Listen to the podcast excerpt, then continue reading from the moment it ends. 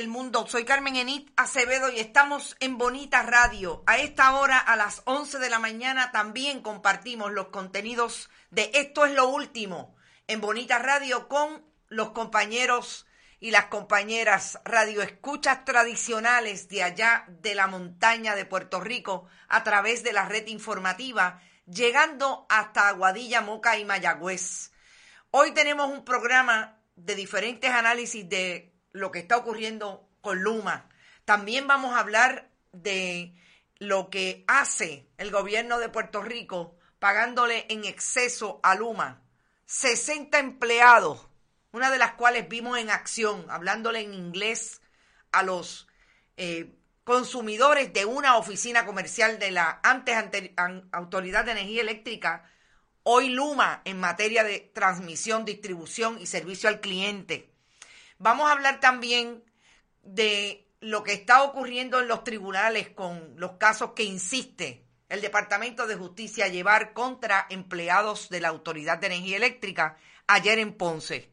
Pero también tenemos que hablar de esos otros extremos de la oficina del Contralor con los amigos del alma del municipio, de los municipios de Puerto Rico, que no son llevados a los tribunales aunque supuestamente referidos al Departamento de Justicia. Compartan, compartan, compartan. Hoy queremos hablar con un celador de 26 años de experiencia. El próximo mes de agosto, o sea, casi 27, cumple 27 años.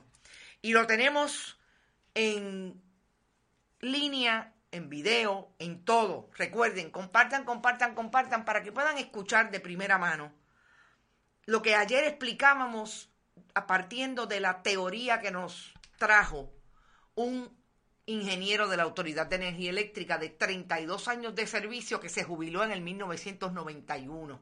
Y ahora vamos a hablar con aquel que todavía hoy es un empleado de la autoridad, pero que la autoridad, como ustedes saben, no ha querido ponerlo eh, a trabajar, sino que lo envió, Luma lo envió, como no aceptó con Luma, el gobierno de Puerto Rico lo envía a trabajar al Centro Médico de Río Piedras. Vamos a hablar inmediatamente con Héctor Torres Santaella. Bienvenido a Bonita Radio, Héctor. Pues aquí tenemos un problema, vamos a ver si lo puedo vencer, Héctor, que es que no quiere, eso ocurre, aquí estás tú. Gracias por estar en Bonita Radio, Héctor. Vamos Vamos a empezar bien rápido contigo. Tú trabajas en la oficina de despacho de Monacillo, ¿correcto? Correcto. Tú eres celador 4. Correcto.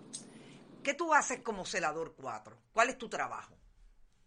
Nosotros en el despacho es un despacho de emergencia. Nosotros estamos 24 horas, un grupo de dos celadores con un supervisor, y nosotros recibimos la llamada de los clientes cuando hay emergencia hambres en el piso, que hay fuegos en la casa, que tiene fluctuaciones de la policía nos llama cuando cae un sobre un poste, un choque, todas esas emergencias que se vive en el sistema del pueblo, nosotros somos la primera respuesta a esas, a esas emergencias. Tú llevas 27 años en la autoridad. ¿Tú me puedes explicar, eh, en esos 27 años, ustedes han sido, bueno, para empezar, tú no siempre fuiste celador 4. Nosotros, como entramos, era, era el consorcio de ADT, JTPA.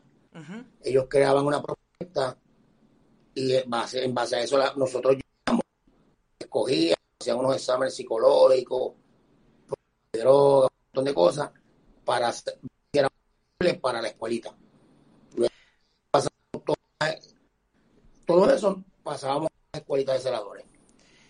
En la escuela, vamos a empezar por ahí porque te iba a brincar, eso es parte de, estar en 20 canales. Eh, vamos a empezar por la escuela. Tú estuviste en esa propuesta, llegaste. ¿Cuántos estaban contigo y en qué año fue esto? Eso fue en 24. La realizaron en una cerca de una cancha bajo techo en Fajardo nosotros, la, autoridad hace la escuelita de 30 estudiantes y es alterno, porque durante el transcurso de la escuela ¿Te está gustando este episodio? Hazte fan desde el botón Apoyar del podcast de Nivos. Elige tu aportación y podrás escuchar este y el resto de sus episodios extra. Además, ayudarás a su productor a seguir creando contenido con la misma pasión y dedicación.